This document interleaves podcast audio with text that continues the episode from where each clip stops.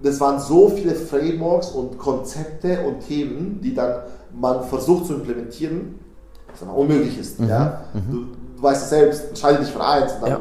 hoffentlich wird das da, aber von extern zu stark ein Bild verfolgt, was so der, was ist der Gründer, wie der ja. sein sollte, ja. sozusagen halt, ja. Ähm, aber mich nie gefragt, will ich überhaupt diese Art von Gründer sein? Mhm. Äh, und also das war für mich einfach so eine unglaublich belastende Zeit. Ich dachte mir, okay, im, im, im Rück, rückwirkend, wo ich drin war, habe ich das nicht so belastend gespürt, weil mhm. ich dann voll drin war. Aber jetzt, wo ich zurückblicke, denke ich mir, boah, das war schon äh, unglaublich anstrengend.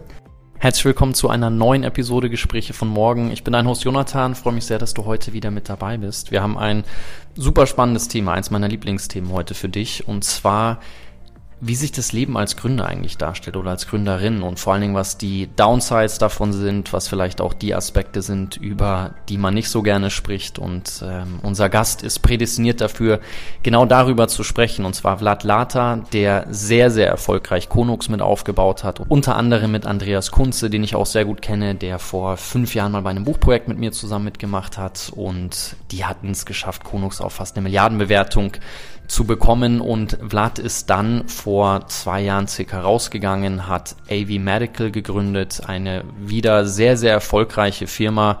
Hochspannend, was sie machen, das erfährst du alles hier in unserem Gespräch. Und wir tauschen uns primär darüber aus, was das Ganze mit einem menschlich macht und auch wie er für sich die Frage beantwortet, was will ich eigentlich für ein Mensch dabei sein, weil das häufig zu kurz kommt und wir als Gründer stark nach außen kehren, was alles gut läuft und wie toll die Dinge laufen, um dann vielleicht neue Investoren für uns zu gewinnen und selten darüber sprechen, okay, ähm, wie geht's uns eigentlich wirklich damit? Und das Thema mentale Gesundheit ist eins, was wir bei von morgen sehr stark in den Vordergrund gerückt haben, da ja letztes Jahr auch eine größere Staffel zu produziert haben.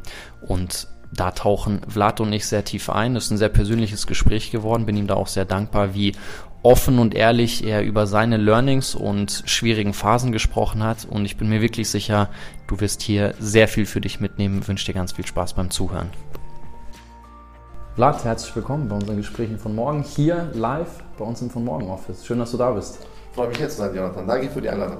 Wir hatten uns ja vorgenommen, ein sehr ehrliches, offenes Gespräch über das Gründerdasein zu führen. Und ähm, ich kenne einen Co-Gründer von Konux damals sehr gut, Andreas Kunz, habe ich ja. vor sechs Jahren getroffen, damals ein Buch über junge Überflieger gemacht, der war jetzt hier bei euch.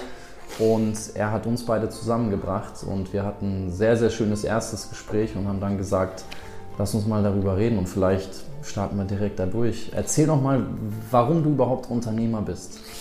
Ähm, ich würde sagen, wie viele Sachen in meinem Leben, ist, die mir passiert sind, ist auch eine Sache, die ich nicht explizit gesucht habe, mhm.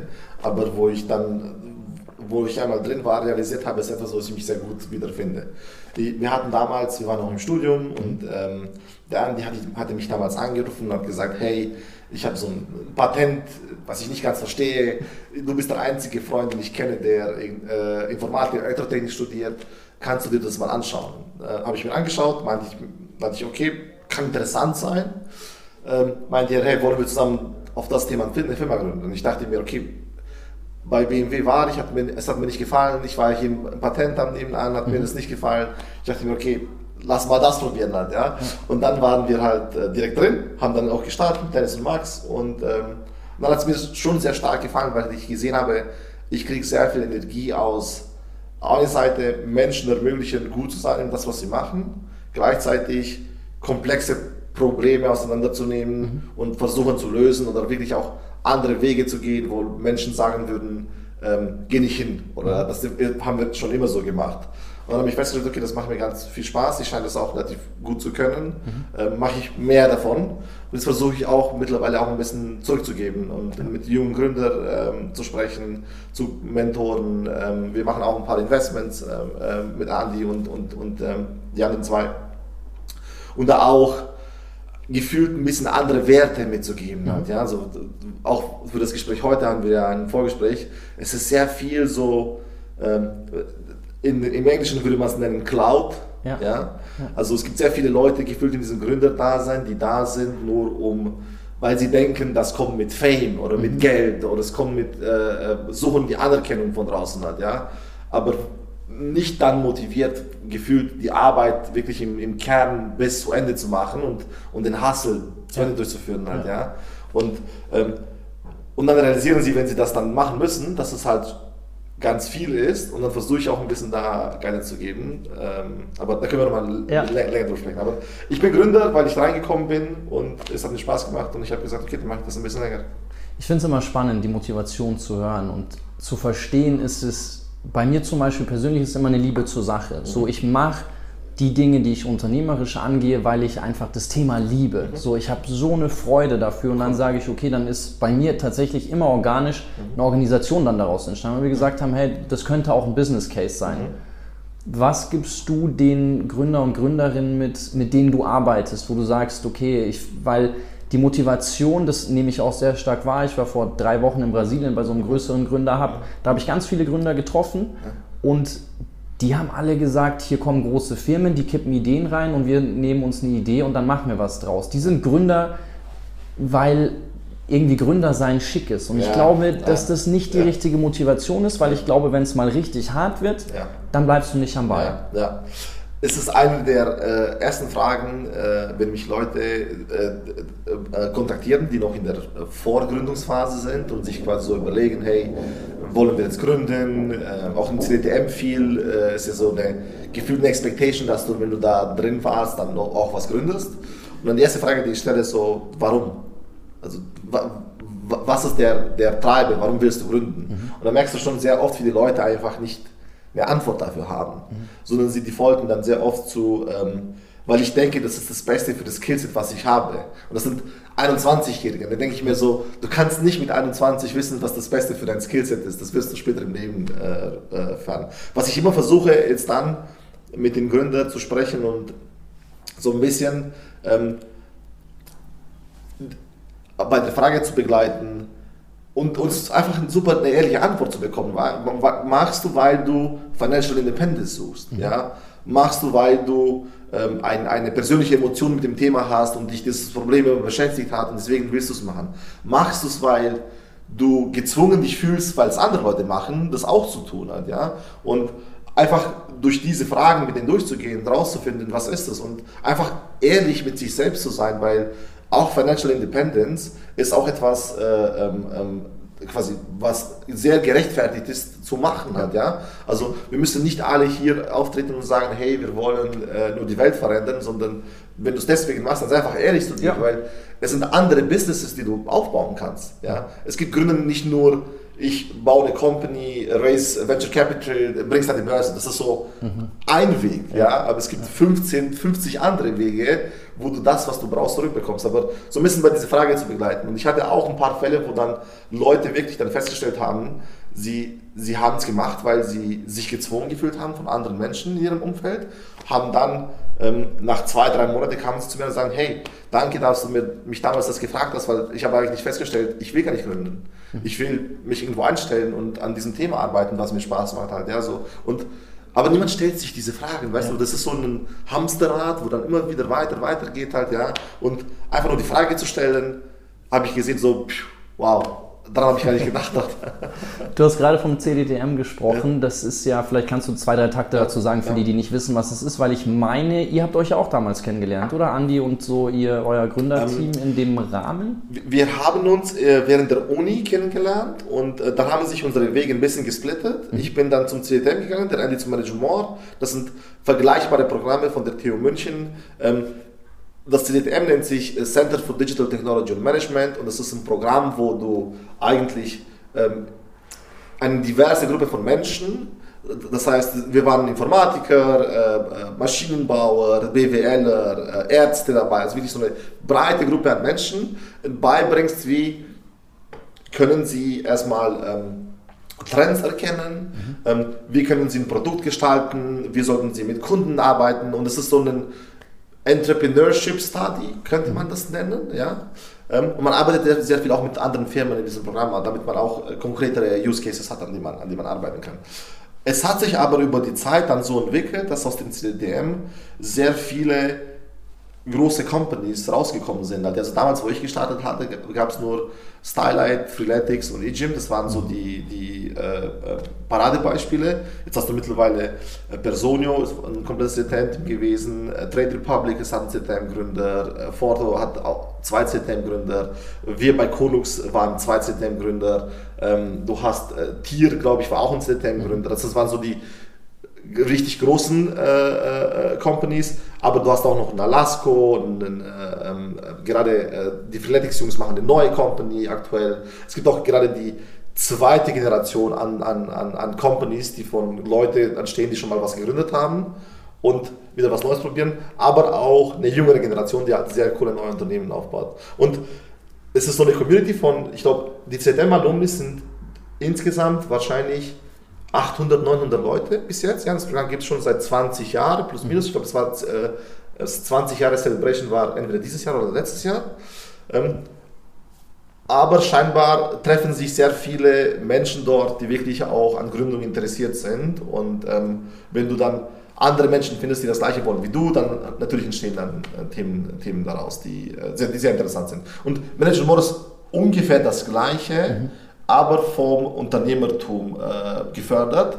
Ähm, ähnliche ähnliche äh, Kurse, ähnliche äh, Programme sozusagen, die du da du durchgehst.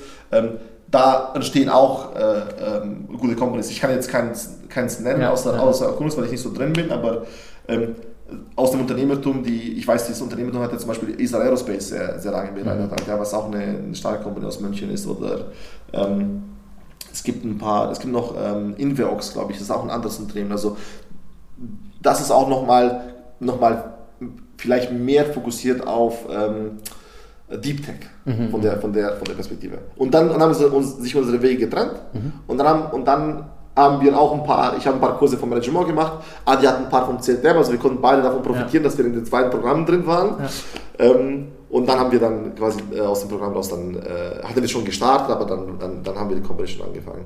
Würdest du sagen, dass der beeindruckende Track Record, den dieses Programm ja. hat, dann darauf basiert, dass du viele wertvolle Inhalte lernst, die dich aufs Gründen vorbereiten? Oder würdest du sagen, das ist der Spirit, das ist die Community, das ist irgendwo so, dass du die Möglichkeit hast, dann auf ein gewisses Netzwerk äh, zuzugreifen? Ich würde sagen, ähm, beides. Also auf einer Ebene die Community im Sinne von, ich hatte nie über Gründe nachgedacht, bevor ich beim CTM gekommen bin. Und da ist es schon sehr oft ein Thema. Und du wirst sehr früh konfrontiert mit Leuten, die Sachen gegründet haben. Ich weiß zum Beispiel, dass die Stylight-Jungs, äh, jetzt Alasco, äh, Kurse am CTM zum Beispiel halten und auch andere Gründer immer wieder zurückgehen und dann versuchen, was zurückzugeben. Und also es öffnet einfach mal deine, deine, deine, deine Horizon ja. und dann fängst du darüber nachzudenken.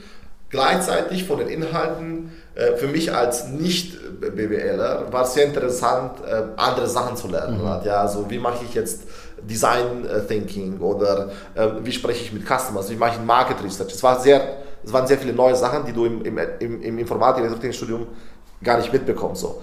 Andere Leute, die eher einen BWL-Hintergrund haben, würde ich wahrscheinlich sagen, ist so die Lernkurve kleiner, weil es ist deutlich schwieriger, Informatik zu lernen in, in, in, in ein Jahr als unterschiedliche Market-Berechnungen, äh, äh, ähm, ähm, Approaches. Mhm. Ähm, aber die profitieren natürlich auch von dem einfach Exposure zur Technologie halt, ja, dass du dann jeden Tag mit Leuten sitzt, die ja. komplett woanders herkommen und nicht nur inhaltlich, aber auch unterschiedlichen äh, Orten aus der Welt. Also wir hatten Leute, die aus der Türkei hier waren, aus Indien, aus China.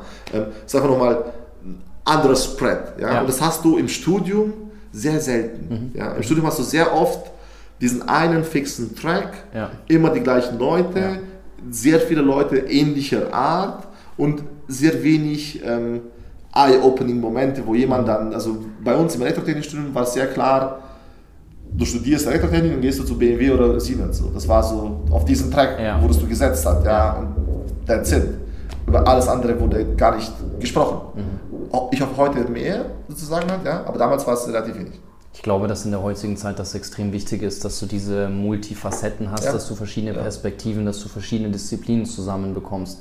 Ich finde es ganz interessant, weil ich werde häufig von jungen Menschen gefragt, würdest du in der heutigen Zeit überhaupt noch empfehlen zu studieren? Und ich finde, es ist gar nicht so eine triviale Frage, weil ich sage, wenn du Arzt oder Ärztin werden willst, na klar, du brauchst ein Medizinstudium, du brauchst ein Jurastudium, wenn du Anwalt werden willst. Du musst, um Lehrer werden zu können, Lehramt studieren. So, das sind Voraussetzungen. Ich weiß nicht, ob ich empfehlen würde zu sagen, ich meine, wenn ich mir meinen jüngsten Bruder zum Beispiel anschaue, der hat nicht studiert, der ist ein erfolgreicher Gründer.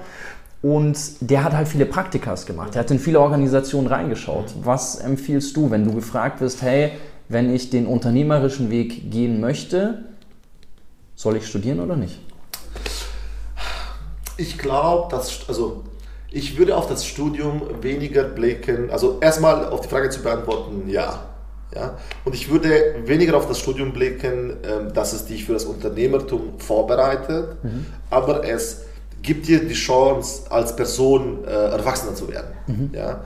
Und, und das finde ich, ähm, sollte man nicht unterschätzen. Halt. Ja? Also du hast im Studium noch für einen Zeitraum von drei, vier Jahre, je nachdem wie lange du es machen willst, weil machst du noch einen Master, dann ist es fünf Jahre, aber du hast einen schon guten Raum, wo du unterschiedliche Sachen ausprobieren kannst. Du bist auch nicht so einem Druck, dass du sagst, okay, ich muss jetzt unbedingt was deliveren. Mhm. Ja?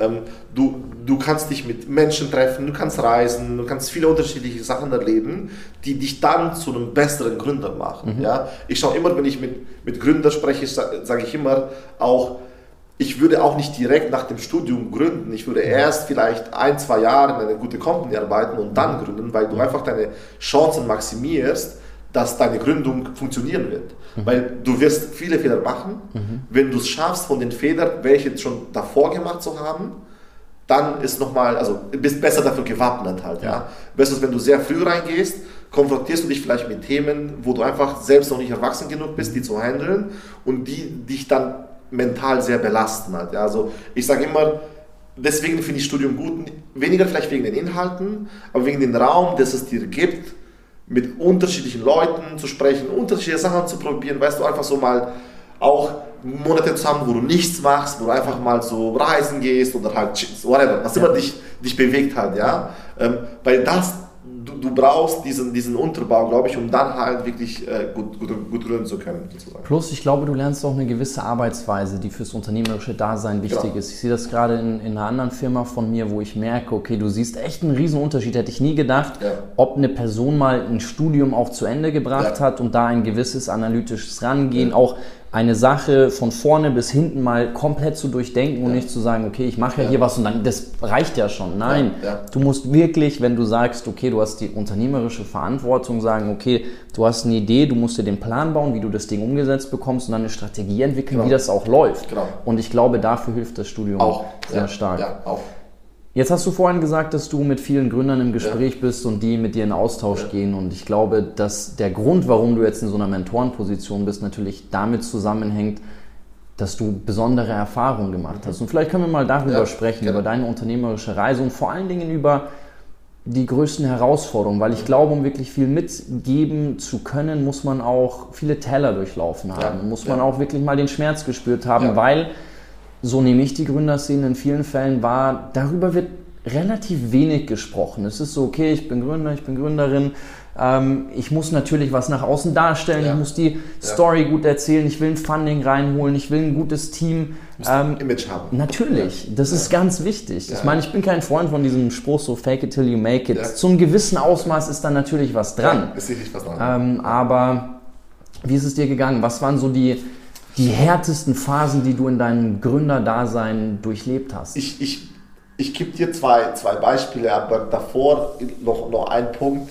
Ähm, ich dachte wirklich, meine, meine zweite Company wird viel leichter als meine erste. Mhm. Weißt du, so ich bin, wo ich dann bei Kungs ausgegangen bin und dann äh, Avi gestartet habe, war es für mich so, okay, ich weiß, was ich machen muss halt. Ja, mhm. so stimmt nicht. Ja, also ich habe gefühlt genauso viele Sachen gelernt bis jetzt, vielleicht wahrscheinlich noch mehr in der Kürze der Zeit und unglaublich harte Phasen durchgegangen, wo ich gedacht hätte, ich bin noch besser gewappnet, als ich in der Realität dann wirklich war. Mhm. Ja? Ähm, was waren, ähm, ähm, äh, und dann gebe ich dir zwei, also zwei, ein Beispiel von Konus und, dann, und, und ein Beispiel von Avi Medical, weil ich glaube, es ist, ist, sehr unterschiedlich. Vielleicht kannst du davor noch ganz kurz ja. sagen, in deinem Switch, das ist ja auch interessant, weil du bist ja vom CTO genau. bei Konux jetzt zum CEO. Meinst ja. du, das hängt auch damit zusammen, dass du einen Rollenswitch hattest, dass es vielleicht nochmal irgendwo härter war? Ich war bei Konux CTO ich war wahrscheinlich aber mehr ein Chief Product Officer als ein CTO, weil ich mich deutlich mehr beschäftigt habe mit, was brauchen unsere Kunden. Viel Sales gemacht, wie bringen wir das auf unsere Roadmap. So. Es war nur damals, wir haben einen Titel vergeben am Anfang und dann sind diese Titel mit uns hängen geblieben. Halt, ja. Aber so im Nachhinein, wenn ich reflektiere, ich war nie die technische, exzellente Person hat, ja, die wirklich halt eine Technologievision aufbauen konnte. Halt, ja. Ich bin super begeistert von Technologie und ich kenne viele Sachen, aber da, es gibt noch ein Level halt, ja. ja. Ähm, ähm, deswegen war es für mich, glaube ich, von dem, von dem Übergang gar nicht so was anderes, einfach nur, weil ich glaube, der, der, der größte Unterschied war, ich musste mich mehr auf ähm, Leute verlassen und früher Sachen abgeben und mich mehr darauf konzentrieren, dass ich das richtige Team um mich herum habe und weniger selbst wirklich alles umsetzen. So. Mhm. Bei Kunst habe ich noch viele, viele Sachen selbst gemacht. Ich habe viele Sales gemacht, ich habe viele Präsentationen gemacht, Roadmaps gebaut, viele, viele. Und ich wusste, wenn ich das bei Avi mache, dann ist das nicht wirklich the best use of my time. Mhm. Wenn ich aber jemanden richtig Gutes einstelle, der das kann, dann habe ich dem kompletten Unternehmen mehr, mehr geholfen. Das, glaube ich, war so der größte mentale Switch zwischen, weil sonst, ich gehe auch heute sehr stark in Product rein. Also das ja. ist so etwas, was, ich sage immer, ich bin Product First CEO mhm. und das macht mir Spaß, das so, dafür brennt mein Herz, da gehe ich stark rein. Das ganze Thema People, äh, einstellen, äh, managen, Programm entwickeln, ist etwas, wofür mein Herz auch sehr stark brennt halt, ja. Und da lerne ich halt kontinuierlich Sachen, probiere immer Sachen aus, versuche ich, ich habe jetzt einfach ähm, äh, Glück, einen sehr, sehr guten Chief People Officer zu haben, der davor bei WeFox war, bei N26 und unglaubliche Erfahrung mitbringt, lerne ich halt unglaublich viel jeden Tag von ihm. Also ich wüsste nicht, dass da es auch noch dieses Level gibt, halt, was man als äh, Chief People Officer machen kann. In welcher Phase hast du dir einen Chief People Officer reingeholt? Das ist nur ich, also ich ähm, habe es ich ganz früh probiert. Ich habe jemanden, äh, wahrscheinlich einen der, der vierte oder fünfte HR war jemand für People weil es mir klar war, wow. wie wichtig diese Funktion ist. Ja. Und ich wollte unbedingt von vornherein jemanden haben, der wirklich das gut kann. Das hat leider nicht funktioniert. Mhm. Ähm, und dann haben wir dann jemand Neues äh, eingestellt. Äh, äh, der Michael ist jetzt seit ähm, Oktober da. Da waren wir schon mal eine deutlich andere Größe zu diesem, zu, zu diesem Zeitpunkt. Aber ich habe immer, auch in der Zwischenzeit, immer eine Person für People gehabt und immer geschaut, dass jemand da drauf ist, weil es einfach für mich so der ist ein People-Business halt, ja. ja. Egal was du Business du machst. Du musst einfach sicherstellen, dass du jemanden hast, der für die Leute aufsteht, neben dir als CEO, ja. aber gleichzeitig versteht, wie man richtig anstellt, wie man richtig Leute managt, wie man Entwicklungsprogramme aufsetzt. So am Ende, ich sage immer, People, Product, Profit. Also ja. Leute zuerst, wenn du gute Leute hast, dann bauen sie ein gutes Produkt. Wenn sie ein gutes Produkt bauen, dann kommen auch viele Kunden, dann machst du auch einen Satz sozusagen. Wir sind ein bisschen aber abgedriftet. Ja, wir sind abgedriftet. Du wolltest der, zwei von den, von den, Lektionen. Von den zwei ja, äh, Lektionen. Bei, ähm, bei Konux war es einfach, ähm, wir sind in diesen Rollen gestartet, aber wir hatten, also keiner von uns hatte wirkliche Arbeitserfahrung davor, bevor, außer ein paar Praktika, die wir hier und da gemacht haben. Und es war schon, wir haben uns, oder ich habe mir selbst immer einen sehr hohen Anspruch an mich gesetzt. Mhm und ich habe gefühlt immer diesem Handspruch hinterhergelaufen. Mhm. Ja? Und immer wenn ich das Gefühl hatte, ich komme sehr nah dran, dann ist es gefühlt immer noch weiter nach oben gerutscht. Mhm. Und das war eine unglaubliche, belastende Zeit, mhm. weil du, egal was du machst, egal wie viel ich mich angestrengt habe, egal ob ich 100 Stunden die Woche gearbeitet habe, ich bin da nicht angekommen. Mhm. Und du kennst es, wenn du selbst motiviert bist, halt, ja, und du dir Ziele setzt und was erreichen willst, ja. es ist unglaublich frustrierend für sehr, also es waren gefühlt ein easy drei, vier Jahre, wo ich halt immer wieder rangegangen bin halt, ja, und dann immer wieder tiefer in mir rein und immer wieder an mich gearbeitet habe, wieder, was kann ich mehr machen, was kann ich noch mehr verändern, was kann ich noch mehr drauflegen, so, es muss etwas falsch an mir sein, so, das war irgendwann mein, mein, mein Gedanke, warum komme ich da nicht hin, mhm. bis ich irgendwann realisiert habe, da werde ich nie hinkommen. Das ist nicht, wo ich hin will. Ja? Und ich, ich hatte mich so, so stark schon verändert, so mich gezwungen, mich zu verändern, dass ich mich irgendwann selbst nicht mehr erkannt habe. Mhm. Und dann war es, irgendwann habe ich dann realisiert, okay, das bin nicht ich. Ich muss zurückgehen zu das, was ich bin. Und manche Sachen kann ich, manche Sachen kann ich nicht, aber dann muss ich herausfinden, was ist das, was ist der Platz, wo ich mich in dem, wie ich bin, gut tun kann, ohne dass ich mich die ganze Zeit in eine Richtung zwinge, wo ich nie hinkommen werde. Mhm. Ja? Und es war schon, also es war eine unglaublich belastende Zeit für mich, weil ich dann sehr stark in mich immer wieder reingehe und alles gequestioned habe. Weißt du, so, ich habe, es war witzig für mich danach, weil ähm, so, sobald ich umgestellt habe auf ich, auf die Sachen, die mir wichtig sind, auch einfach authentisch zu sein, ich viel besseres Feedback von den Leuten um mich herum bekommen habe, ja. als davor, wo ich immer dieses Bild hinterhergelaufen bin, was ich hätte nie erreichen können. Also Woher kam das Bild bei dir? Ich finde es ganz interessant. Also es gibt so einen schönen Gedanken, der sagt, der Vergleich ist das Ende vom Glück. Würdest du sagen, dass es vielleicht irgendwo in deiner Familie oder dass du irgendwo jemanden gesehen hast, der immer sehr viel von dir verlangt hat? Oder wo kam dieser irre Anspruch, dem du nie gerecht werden konntest, her? Wir hatten damals eine Phase, wo wir ähm, sehr viel, also wir haben sehr viele unterschiedliche Sachen gelesen. Also weißt du, sehr viele Artikel digested, sehr viele Frameworks über, wie managst du Leute, äh, mhm. wie machst du Product Roadmaps. Ich habe ich habe, glaube ich, nie in meinem Leben so viel damals gelesen, mhm. wie, wie äh, zu dem Zeitpunkt wie, äh, wie an anderen Zeitpunkt. Und das waren so viele Frameworks und Konzepte und Themen, die dann man versucht zu implementieren, was unmöglich ist. Mhm. Ja? Mhm. Du weißt es selbst, entscheide dich für eins und dann ja. hoffentlich wird das da, aber von extern zu stark ein Bild verfolgt, was so der, was ist der Gründer, wie der ja. sein sollte, ja. sozusagen halt, ja ähm, aber mich nie gefragt, will ich überhaupt diese Art von Gründer sein? Mhm. Äh, und also das war für mich einfach so eine unglaublich belastende Zeit. Ich dachte mir, okay, im, im, im Rück, rückwirkend, wo ich drin war, habe ich das nicht so belastend gespürt, mhm. weil ich dann voll drin war. Aber jetzt, wo ich zurückblicke, denke ich mir, boah, das war schon äh, unglaublich anstrengend. Wie bist du zu der Erkenntnis gekommen, dass das, wie du agierst und wie du in deiner Firma unterwegs bist, nicht dem entspricht, wo du sagst, hey, so will ich als Gründer sein. Ich jag hier irgendwas, aber das entspricht gar nicht dem, wie ich sein möchte. Wie es dann im Leben passiert, gibt es dann so Schockmomente. Mhm. Dann hatte ich einen ähm, Kreuzbandriss plötzlich. Okay. Äh, ich habe äh, äh, Fußball gespielt und dann hatte ich plötzlich einen Kreuzbandriss. So, ich hatte nie im Leben eine Verletzung, eine OP. Und dann war ich flachgelegt. Und dann konnte ich für zwei Wochen auch nichts mehr machen. Also ich war einfach so müde und ich konnte mich niemand. Und dann fängt der Kopf nachzudenken. Ja? Und mein erster Gedanke war dann, ich habe mich sehr stark gefragt, bin ich jetzt hier, weil mir das Thema Spaß macht Mhm. Oder weil mir die Leute wichtig sind und ich einfach eine emotionale Verbindung mit dem Unternehmen habe, dass es mein Unternehmen ist mhm. und mich deswegen da reinzwinge, sozusagen. Mhm. Halt, ja. Und dann hatte ich mit, äh, äh, dann habe ich diese Gedanken sehr, lang, sehr lange mit mir rumgetragen. Und dann hatte ich ein, ähm, ähm, ein Gespräch mit Andy und Dennis äh, zu dem Zeitpunkt und ich habe dann irgendwann gesagt, okay, du, ich muss euch das einfach mal erzählen. Ja, das beschäftigt mich und ich bin einfach gespannt, wie ihr das seht. Ähm, und da habe ich einfach erzählt, hey, so, so, so fühle ich mich. Und dann waren die, und das, da werde ich mich immer dran erinnern, die waren schon zu dem Zeitpunkt gefühlt eine Entwicklungsstufe weiter mhm. und meinten zu mir, alles easy. Ja? Also es ist ja nur ein Job. Mhm. Und es muss sich für dich gut anfühlen. Und wenn es sich jetzt für dich nicht gut anfühlt, dann ist es auch in Ordnung. Halt, ja? Und du wirst nicht, das Unternehmen wird immer noch dein Unternehmen sein und wir werden immer noch deine Freunde sein und das wird alles in Ordnung sein. So. Schöne und das war so, ja das habe ich gebraucht zu dem mhm. Zeitpunkt, dann zu sagen, okay, ich bin nicht falsch. Ja. Sozusagen, sondern ich, ich glaube nur die ganze Zeit, dass ich falsch bin, aber eigentlich ist der Weg wieder zurück zu mir halt. Ja. Mhm.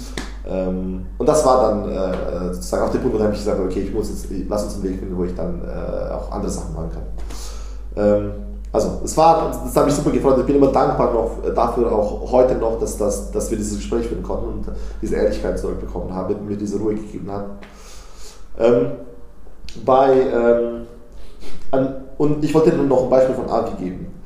Ähm, das ist ein sehr schöner Gedanke auf jeden Fall, den du gerade geteilt hast. Ich will das mal kurz aufgreifen. Also dieses auf sich zurückbesinnen und sich selbst auch zu erkennen. Ich meine, ich habe Philosophie ja. studiert und ja. einer der Leitgedanken dort ist dieser diese Inschrift am Tempel von Delphi, dieses Erkenne dich ja. selbst. Und ich glaube, das ist eine der größten Aufgaben, die wir hier, während wir auf der Erde sind, haben. Ja. Wirklich herauszufinden, okay, wer sind wir, wer, und was wollen wir damit in der Welt bewirken? So, ja. Wie wollen wir das, was uns gegeben wurde, dann auch in die Welt tragen und, genau. und, und verwirklichen? Genau, genau, genau.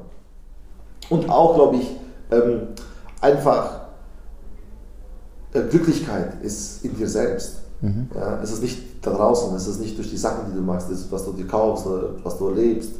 Das kann das Ganze amplifizieren. Mhm. Ja? Aber erstmal musst du es in, in, dich selbst wiederfinden. Halt, ja? ja? Und das strahlst du dann auch aus. Mhm. Das ist, glaube ich, so ja. interessant zu sehen, wie du dann auch andere Leute anziehst, wenn du mehr at peace mit, dich, mit, dich selbst, ja. mit, mit dir selbst bist, auch wie du durch, die, durch schwierige Situationen durchgehst, wo du dann realisierst, okay, einfach ehrlich zu sein und, und, und äh, das zu sagen, was man fühlt, nimmt die andere Person dann auch mit. Mhm.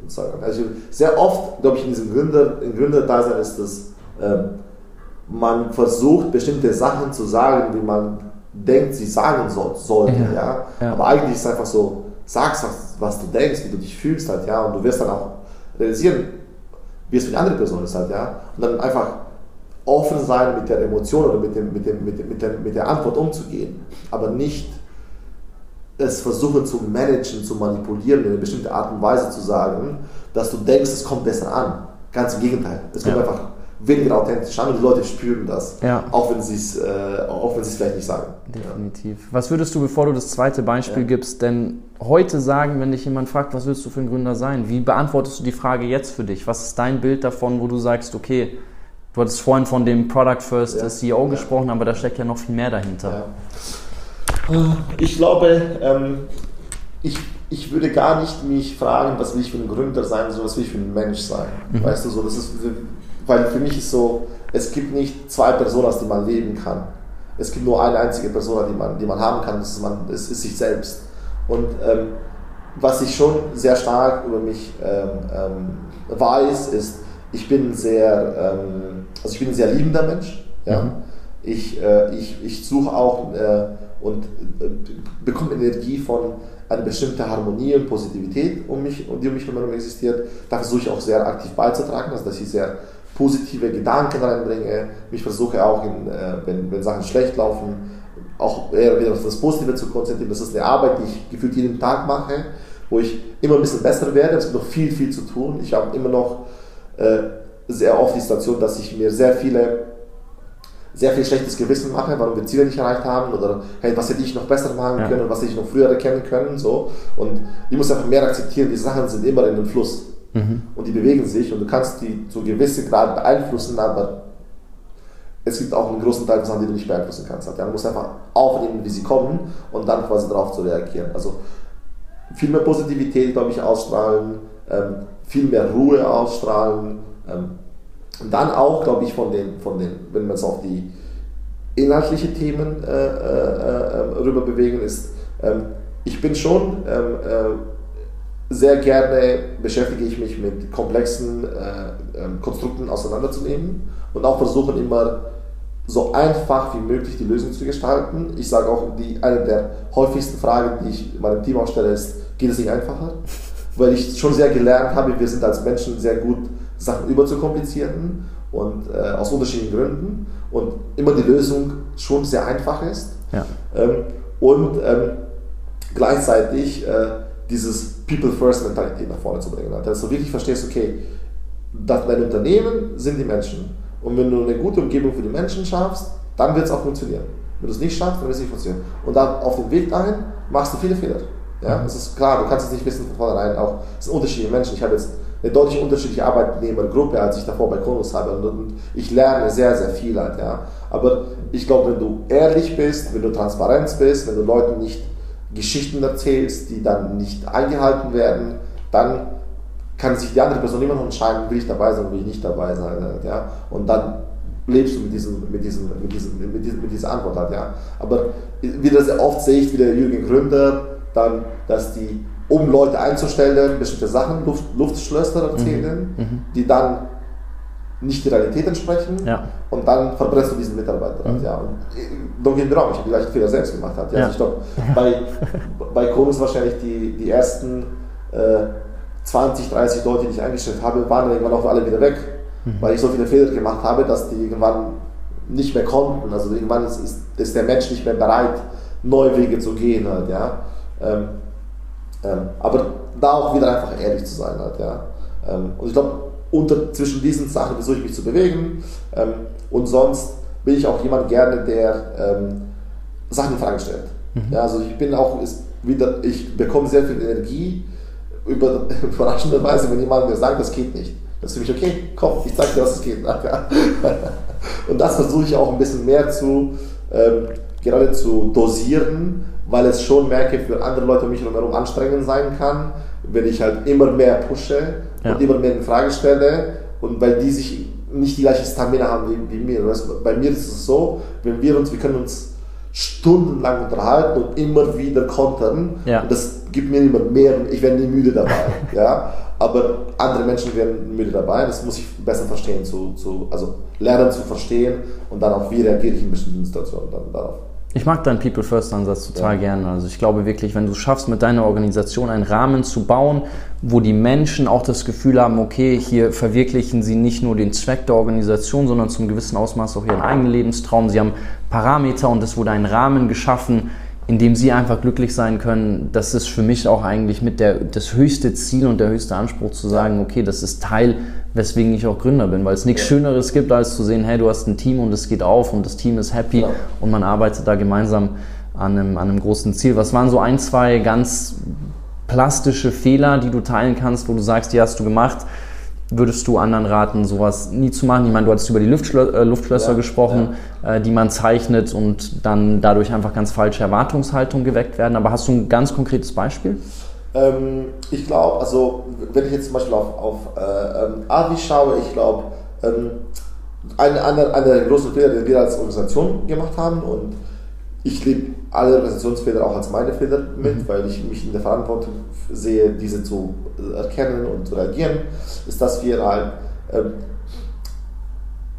gedacht haben, dass unsere, unser medizinisches Personal ja, anders ist als andere Organisationen, die wir einstellen. Und das ist ja nicht anders. So, Die haben die gleichen Bedürfnisse, äh, die gleichen Challenges, äh, die gleiche Motivation, ihren Job zu machen, wie ein Softwareentwickler sozusagen hat. Ja?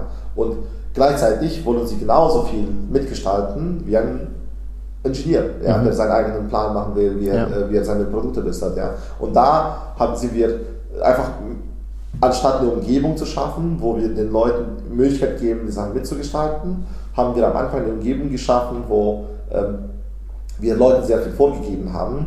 Und ich glaube, es gibt, wenn du eine bestimmte Standardisierung erreichen willst, gibt es ein paar Sachen, die man natürlich überall gleich machen sollte, aber gleich machen ist nicht vorgeben, sondern es ist eher, hey, wir agreeen alle, dass das der richtige Weg ist, diese Themen zu machen. Ähm, und dann setzen wir sie quasi so um halt, ja. Ja. Und wir sind, da glaube ich, sind wir den, den, den, den Schritt nicht, wir sind nicht den Schritt gegangen, die Leute mit ins Boot reinzuholen für die Entscheidung und dann mit die Entscheidung mitzutragen, sondern sehr stark den Schritt, wir geben es euch vor. Das hat nicht funktioniert. Also, es, gab, es, es hat uns dann in die Fresse äh, äh, geflogen, um, um, um das mal schön zu sagen. Und ich glaube, jetzt sind wir langsam da wieder raus, aber ähm, ähm, äh, das hätte ich mir. Und was mich daran einfach so wurmt, ist, dass es etwas, was man eigentlich weiß. Ja. also so, es gibt keinen Unterschied zwischen, zwischen deinen Employees, also sicherlich inhaltlich und was sie machen, aber die Menschen wollen alle wertgeschätzt werden. Halt, ja? Die wollen alle eine Umgebung haben, wo sie gut ihren Job machen können. Halt, ja? Und so, wenn man die gleichen Ansätze von vornherein gesetzt hätte, dann, weil die kennt man, das sind so basic People Management Themen, Ja. da haben wir, glaube ich, einen, äh, einen, einen, einen Fehler gemacht. Ähm, ein anderes Beispiel, ähm, ich glaube, den Fehler, den man oft, ich zum Beispiel sehr oft mache, ist, ähm, ich glaube immer an den Menschen. Ja? Und ich glaube immer, dass sich der Mensch verbessern will. Äh, und dass er genau den gleichen Anspruch an sich selbst hat, wie ich an mich selbst habe. Ähm, aber das muss nicht immer wahr sein.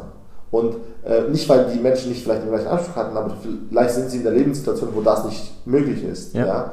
Und dann ähm, führt es sehr oft dann zu Situationen, wo du einen, einen Mitarbeiter in eine Rolle reinzwingst, mhm. über einen längeren Zeitraum und immer wieder Feedback gibst und immer wieder versuchst mit ihm zu sprechen, ähm, weil, du, weil du willst, dass er es schafft ja. oder sie es schafft, aber mhm. eigentlich will er oder sie das gar nicht für sich selbst. Ja. Ja? Und da diesen Schritt sofort zu gehen, zu sagen, hey, was willst du? Mhm. Was, das ist dir wichtig halt, ja? Dann kann ich sagen, was mir wichtig ist, dann schauen wir, ob wir uns einigen. Ja. Ist das der richtige Ort für dich, damit du erfolgreich sein kannst? Oder musst du dich davon befreien mhm. und du kannst woanders viel erfolgreicher werden, weil es mehr zu dem spricht, was du eigentlich willst. Ja. ja? Also das, diesen Fehler habe ich sehr oft gemacht und gefühlt für mich jetzt weniger, aber weiterhin noch, dass ich dann so Leute einstelle, wo ich dann, ich mir mehr wünsche ja. für sie, als sie sich für sich selbst wünschen. Ja. Ähm, und dann ich irgendwann unzufrieden bin, weil sie irgendwie so wünschst du es dir nicht. Ja, aber das muss ja nicht der Anspruch sein. Ja, ja verstehe ich total. Ich meine, das ist schon dann die hohe Kunst, da irgendwo eine Deckungsgleichheit hinzubekommen und zu sagen, okay, deswegen gibt es die Firma und gleichzeitig haben Menschen natürlich ihre eigenen Interessen, Ziele, Dinge, für die, für die sie da sind, Werte und Co. und da einen guten Match hinzubekommen ja, das ist, ähm, glaube ich, auch irgendwo ein lebenslanger Lernprozess. Ja, ja. Du wolltest noch eine zweite Geschichte erzählen. Zu Avi, glaube ich. Zu Avi. Du hattest dein äh, Konungslearning ein, und. Ein, ein Struggle. Ähm, wenn du, also ein, ein großer Unterschied zwischen, äh, ähm, zwischen äh, Konungs und Avi. Bei Konungs haben wir ja Software verkauft an Unternehmen. So, das heißt, du baust ein Produkt und verkaufst ein Unternehmen. Das, das ist sehr, ähm, du kannst sehr viel beeinflussen, wie sich das entwickelt. Mhm. So. Versus bei Avi bieten wir einen, hochdigitalisierten Medical Service. Mhm. Das heißt, am Ende die Leistung oder das Produkt wird immer durch den Mensch äh, weitergegeben. Halt, ja? Ähm, und es ist eine komplett andere Dynamik. Ja, ich kann, wir können natürlich heute was entscheiden, aber das wird nicht morgen umgesetzt, mhm. weil das muss dann jemand äh, muss es dann äh, zusammenfassen, dann muss es den Leuten erklärt werden, dann müssen die ihre Fragen stellen, dann muss es, müssen sie es ausprobieren halt, ja, und dann irgendwann vielleicht in drei, sechs Monate siehst du dann quasi das Ergebnis davon ja. halt, ja. Und das ist für mich eine unglaubliche äh, Übung, die ich gerade jeden Tag mache, Geduld zu haben und wie viel Zeit gebe ich mir, äh, um Sachen zu sehen und den Effekt von Sachen zu sehen. Mhm. Halt, ja? Ähm, und, und ich tendiere dann sehr oft zu nochmal was anderes dran, weil ich den Effekt noch nicht sehe. ja. ja aber ja. ich muss einfach für mich einfach lernen, die Sachen werden einfach, haben eine andere Dynamik als das, was ich davor gewohnt bin. Ähm, die bleiben dann auch länger, dann, mhm. wenn, du die, wenn die Leute die Sachen gelernt haben, dann bleiben sie auch länger dabei, weil das einfach äh, tiefer drin ist, mhm. sozusagen halt, ja. Und du profitierst davon, dass du dann hier ein, ein, Geschäft hast, wo immer wieder Leute zu dir kommen müssen halt, ja. Also du hast nicht das Problem, dass du immer wieder Kunden hinterherläufst. Und das ist für mich äh, äh, schon jeden Tag eine, eine gefühlt eine Challenge, diese, diese Geduld auszuüben und, und, und nicht mehr zu pushen halt, ja, oder nicht, nicht nach, mehr, nach mehr zu, und was ich gesagt habe davor, dieses Dosieren halt, mhm. ja. Ähm, ähm, sehr interessant, weil ich jetzt auch, einen, äh, meine, meine, Frau ist ja schwanger mhm. und wir werden jetzt äh, äh, Anfang Juli ein kleines Baby bekommen. Das glaube ich wird auch wieder eine interessante, ähnliche Übung sein, weil ich kann diesen Menschen dann nicht bewegen, wie ich will, sondern er muss seinen eigenen Weg halt gehen halt, ja, und er muss einfach nur äh, patient sein halt, ja. Ich glaube, das ist eins der aller, allerwichtigsten Learnings, vor allen Dingen, wenn es darum geht, okay, entscheide ich mich zu gründen, Geduld mitzubringen, weil ja. ich glaube, der Hauptfehler ist, okay, ich habe was probiert, es hat nicht geklappt und ja, fuck, ähm, dann lass ich es halt sein. Ja, Versus, ja. nein, du probierst was und du guckst und wenn es nicht klappt, dann iterierst du, dann machst du was anders, dann gehst du hin und es braucht einfach seine Zeit und ich glaube, diese Geduld geht einfach aufgrund der Geschwindigkeit der heutigen Welt zunehmend verloren. Und das ist insofern, finde ich, ein Problem, weil erfolgreicher Gründer und keine Geduld haben. Natürlich musst du in gewissen Dingen eine Geschwindigkeit auf die Straße bringen und vielleicht hilft es manchmal ungeduldig zu sein, aber wenn du, was die große Vision betrifft, keine Geduld ja. mitbringst, dann wird es ganz schwierig. Richtig, richtig. Ich sage immer, ein großes Unternehmen baut sich über 10, 15 Jahre auf. Nicht, das ist nicht ein Vierjahresplan. Es gibt natürlich hier und da mal eine Ausnahme, aber let's be honest. Wie viele davon sind wirklich halt nachhaltige Unternehmen mhm. gewesen, wo du sagst, okay, da wurde jetzt wirklich was gebaut, was jetzt für Generationen äh, ja. aufrechterhalten wird. Es gibt eigentlich ganz. Ich, ich gebe immer auch jüngeren Gründer das Beispiel Celonis. Celonis wurde 2012 oder 2011, glaube ich, gestartet halt. Also jetzt sind wir 2023, so jetzt ist es eine große Company. Mhm. So. Ja. UiPath, ich kenne, äh, der UiPath-Gründer ist ein Angel Investor bei mir und ich hatte den, äh, also quasi die Fortune mehrmals mit Daniel zu sprechen. Das Unternehmen gab es 15 Jahre, bevor sie die Series A geraced haben. Mhm. Ja, also das ist nicht so mal nebenbei passiert halt. Ja? Und ich glaube, das vergessen halt viele Leute, dass du, und das ist wieder interessant für mich, weil die meisten Leute verstehen ja, wenn du Geld anlegst, gibt es das, ähm, das Konzept von Compounded Interest. Desto mhm. länger du es hältst, desto mehr wird es halt. Ja? Und du kannst ja. nicht jedes Mal dich das verändern. Auch in, alles, was man sonst im Leben macht, ist alles sehr viel long-term. Mhm. Und dann glaubt man, dass dahin ist es hier einen Shortcut gibt. Es gibt keinen Shortcut. Ja. Ja. Und deswegen sage ich auch, überlegt es euch richtig gut weil es ist nicht etwas, was man dann für zwei, drei Jahre macht und macht man was anderes. Mhm. You can do that. Aber dann lässt du überall einfach Potenzial, was Größeres zu bauen auf der, mhm. auf der Straße. Es wird einfach immer dann irgendwo in between dann was sein. Konux ist ja eine geniale Erfolgsstory. Also es ist schon sehr, sehr beeindruckend, was ihr da aufgebaut habt. Andy ist ja rausgegangen und hat jetzt ist auf einem ganz anderen Weg ja. unterwegs. Was hat bei dir dazu geführt zu sagen, du stürzt dich wieder in ein unternehmerisches Abenteuer, du gehst wieder durch den Struggle, du startest wieder von Scratch. So, was war deine Motivation, nicht zu sagen, hey, jetzt mal irgendwie ein Jahr erstmal Füße hochlegen oder irgendwo rumreisen oder dich mal ein bisschen auf dem, was ihr da aufgebaut hat, über einen längeren Zeitraum auch vielleicht ein bisschen auszuruhen? Ähm, ich, ich glaube, die, die ganz einfache Ehrlichkeit wird es so, ich, mir hat also das Gründen Spaß gemacht. Mhm. Das war etwas, wo ich mir dachte, okay, ähm, das will ich wieder machen. Ja? Und für mich war es nur die Frage, wann. Also es war für mich, seitdem ich es war mir klar, dass wenn ich nach der Kurs rausgehe, ich eine neue Firma gründen will. Und es ist, war nur die Frage, wann. Und dann hat das auch, ist auch früher passiert, als ich eigentlich erwartet hätte. Mhm. Mein Plan war damals, äh, äh, ich bin Mitte 2019 dann quasi aus meiner Rolle ausgestiegen. Und dann war mein Plan, Anfang 2020 mal mit Ideen zu starten. Mhm. Ähm, und dann kamen dann so links, rechts die Themen halt, ja, und plötzlich war 2020, so Januar, haben wir, das erst, haben wir unser erstes äh, Investment gemacht, dann ging es schon los halt, ja. Ähm, aber das hat mir immer Spaß gemacht. Also ich habe ich hab nie, ähm, ähm, ich, bin, ich, so, ich bin auch während der Gründungszeit sehr viel gereist, weil wir halt immer einen Kunde in unterschiedliche äh, pro Land hatten ja. und ähm, das war ab einem gewissen Zeitpunkt für mich einfach Teilen. Mhm. Also ich wollte auch nach der Gründungszeit, äh, hatte ich nicht das Bedürfnis zu reisen. Ja. Sondern ganz im Gegenteil, einfach hier zu sein. Verstehe. Ich hatte kurz überlegt, ob ich nach äh, USA ziehen will. Mhm. Ich war dann eine Zeit lang in den USA, äh, in Boston, bei einem sehr guten Freund von mir, ähm, weil ich US, also Westküste war für mich klar, dass ich dort nicht hinziehen will. Wir haben damals mit Andy sechs Monate gelebt und dann dachte ich mir vielleicht Boston. Äh, das war die einzige große Reise, die ich zu dem Zeitpunkt dann auch äh, gemacht habe.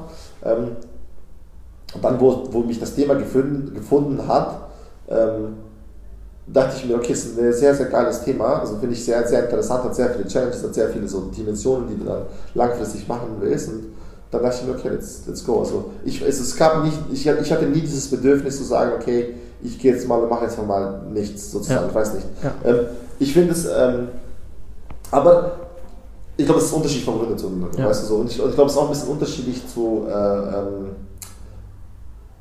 ich habe immer das Gefühl, dass ich mein Leben sehr gut genießen konnte. Mhm. Egal, ob ich halt bei Konungs war oder jetzt bei Avi.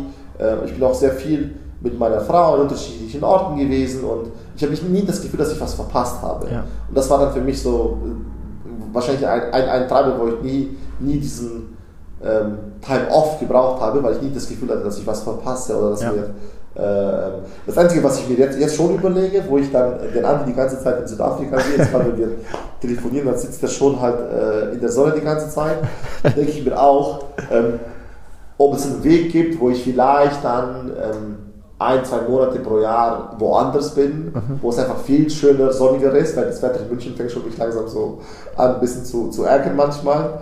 Ähm, das ist schon was ich mir, weil ich denke mir, okay, das ist einfach, heute kannst du es viel besser organisieren. Ja wäre wär, äh, interessant, auch sowas mal zu probieren. Ähm, das ist das Einzige, was mir so ein bisschen getriggert hat. Warum soll ich, weil Arbeiten macht mir Spaß. Mhm. Aber gutes Wetter ist schon mal nochmal Ja, das ist eine andere Lebensqualität. Ja. Ich habe genau den gleichen ja. Gedanken tatsächlich. Ich will auch, ich denke mir so, Mann, also der Januar, Februar, so die Zeit, so es gibt so drei, vier Monate im Jahr, wo ich mir denke, wenn ich von irgendwo anders arbeiten könnte, ist schon nochmal auch eine andere Energie, die genau, du da auftankst. Genau, genau. Ja.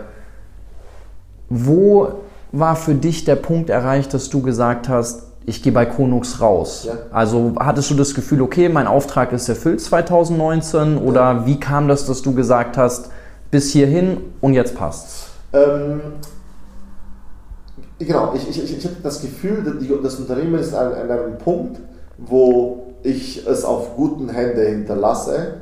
Im Startup ist es, glaube ich, kann es immer noch besser werden. Halt, ja, also so, und ähm, ähm, das war einfach der, der, der, Zeitpunkt dann äh, Mitte 2019. Ähm, ich hatte dann alle meine äh, Tätigkeiten quasi abgegeben. Wir hatten einen äh, neuen VP Engineering, der dann CTO geworden ist, der Sebastian. Ich hatte damals jemanden für Projekt eingestellt. Ich habe eh das letzte halbe Jahr bis Jahr viel nur noch ähm, richtig große Account Sales gemacht in China, Japan, äh, Indien. Und dann irgendwann waren die auch, auch teilweise in Rollen. Und dann dachte ich mir, okay, das ist jetzt ein guter Zeitpunkt. Aber ich glaube, es gibt nicht den richtigen Zeitpunkt. Weißt du, was ich meine? Das, das ja, war ein guter Zeitpunkt für mich. Ich hätte noch mal, sicherlich noch mal ein halbes Jahr länger oder ein halbes Jahr früher. Also, weil am Ende, glaube ich, es war wichtig für mich, einfach zu sagen, okay, jetzt ist einfach mal Schluss und ich mache jetzt was anderes. Und es hat sich emotional für mich als ein guter Zeitpunkt damals mhm. angefühlt. Unsere Zeit ist leider total geflogen. Wir müssen schon langsam ja. auf die Zielgerade ja. einbiegen. Vielleicht abschließend noch, gibt es noch weitere Gedanken, die du den Menschen, die hier zuhören, mitteilen möchtest? Dinge, wo du sagst, das sind einfach deine zentralen Learnings, die du in eigentlich allen Gesprächen, die du mit deinen Mentees führst, mitgibst, die du am Ende noch mitteilen möchtest? Ich glaube, also ein sehr wichtiges Thema oder was ich das Gefühl habe, die wir zu wenig äh, verstehen, ist dieses, also der, der, der, das Verständnis, dass Glücklichkeit in sich selbst ist, mhm. steht halt. Ja. Also ich glaube, das ist so für mich, wenn, wenn, wenn die Leute was mitnehmen, also immer so, sucht Glücklichkeit nicht am Außen, in, mhm. in Außensachen, sondern mehr in euch selbst. Ja. Mhm. Das zweite Thema ist für mich, sei einfach authentisch. Mhm. So es wird halt Leute geben, die dann das, denen das nicht gefällt, ist auch in Ordnung. Mhm. Aber du wirst auch mehr Leute anziehen, die genau das suchen oder sich das auch wünschen. Halt, ja? Und ich glaube, die ganze Beziehungen in deinem Leben, die du dadurch erlebst, sind einfach besser. Ja? Mhm. Also versuch nicht ein Bild hinterher zu laufen, sei einfach authentisch sozusagen, wie du selbst bist, mit Stärken und Schwächen. Alle ja. haben, alle, wir haben alle Stärken, Stärken, Stärken und Schwächen. Und dann das letzte, stellt euch wirklich die Frage, ähm, warum macht ihr das? Mhm. Ja, also was ist der Grund, warum du gerade gründest? Also einfach ehrlich zu euch selbst, wegen Financial Independence, weil mich das Thema begeistert, weil, weiß weiß ich, mich gezwungen fühle, äh, hundert andere Gründe. Aber sei einfach ehrlich zu, zu euch selbst, weil wenn, wenn, wenn ihr das seid, dann ähm, wird alles besser daraus sein. Du, du fühlst dich nie dann gezwungen, dass du etwas machst, äh, ähm, ähm, und, und auch, was ich gelernt habe, die Leute schätzen das auch. Ja. Weißt du, so, wenn du, wenn die Leute redest, dass du, ich mache deswegen das und das dann, dann weißt du Bescheid, die Leute wissen, dass du ein ehrlicher Mensch bist halt, ja, und es, es, äh, also es baut viel Vertrauen auf. Das sind, glaube ich, so die, die, die, die, die drei Sachen, mit denen ich gerne abschließen würde. Vielen, vielen Dank. Ich fand es total schön. Ich fände es auch schön, wenn wir vielleicht unser Gespräch nochmal fortsetzen. Ja, und ähm, gibt viele Themen, die ich noch mehr mit dir beleuchten möchte. Einmal das People-Thema, das fand ich sehr, sehr interessant. Und dann, wir haben ja gar nicht über Avi gesprochen, was ja. ihr da genau macht, was das Geschäftsmodell ist, wie ihr da vorgegangen seid, wie du dann dein Team aufgebaut hast, wie du auch schaust, okay, wann ist ein Product Market Fit da, wie gehst du dann ins Fundraising, ist ja auch total interessant. Ja, ja. Ähm, vielleicht machen wir da nochmal eine, eine Super gerne, also super gerne, mir hat es auch sehr viel Spaß gemacht. Ich finde auch, ähm, ich mag auch diese andere Art von Gesprächen, weißt du, wo man sich auch über andere Themen unterhält. Ich habe auch das Gefühl, in vielen Podcasts und vielen, äh, ich mache auch nicht, nicht so viele Podcasts, hast du wahrscheinlich gesehen, weil sehr oft habe ich das Gefühl, es wird nur über, wie raise ich mehr Geld, äh, wie baue ich eine größere Company, äh, also, wie finde ich das richtige Thema. Das ist so, die, die, gefühlt fokussieren wir uns auf die falschen Sachen. Mhm. Wenn wir uns mehr fokussieren würden auf so, wie können wir bessere Menschen werden, dann kommt das alles ja. mit sich selbst. Ähm, und aber darüber reden wir. Ja. Es wird teilweise darüber viel geredet, aber in anderen Medien. Ja. ja über andere, äh, was der Andi auch gerade viel macht, also aktuell ist finde ich auch, ich freue mich, dass er das macht, weil ich glaube, er hat einfach eine unglaubliche Energie, die er mit sich bringt. Voll. Und das jetzt dann auch zu verknüpfen mit ähm, in sich selbst, also, in, also true mit sich selbst zu sein und das auch anderen Leuten beibringen. Ja. Ich glaube, ich kann einfach nochmal so noch einen starken Effekt, starke Welle kreieren, sozusagen. Das freut mich. Ja, er geht da richtig auf. Und ich mag das, dies umzudrehen und zu sagen, hey, wenn der Mensch stimmt, wenn das Menschliche passt, Ja. dann folgt alles danach. Ja, ja. Wir, machen, wir, wir haben auch ein paar Überraschungen vorbereitet. Wir arbeiten an ein paar interessante Projekte jetzt. Will ich jetzt nicht mehr gerne, aber über die nächsten Monate sollten vielleicht noch ein paar äh, coole Sachen von uns kommen, weil wir auch, auch mehr überlegt haben, wie können wir noch Gründer mehr helfen und nochmal äh, mehr in diesen Bereich reingehen. Dann treffen wir uns nochmal in ein paar Monaten, Yes, setzen das fort. Ich danke dir. Gerne. Vielleicht machen wir es mit äh, vielleicht machen wir es so mit- gemeinsam mit Andi. Können wir machen. Gespräch zu dritt, Ja. fände ich sehr Ja, schön. cool. Das machen wir. Super.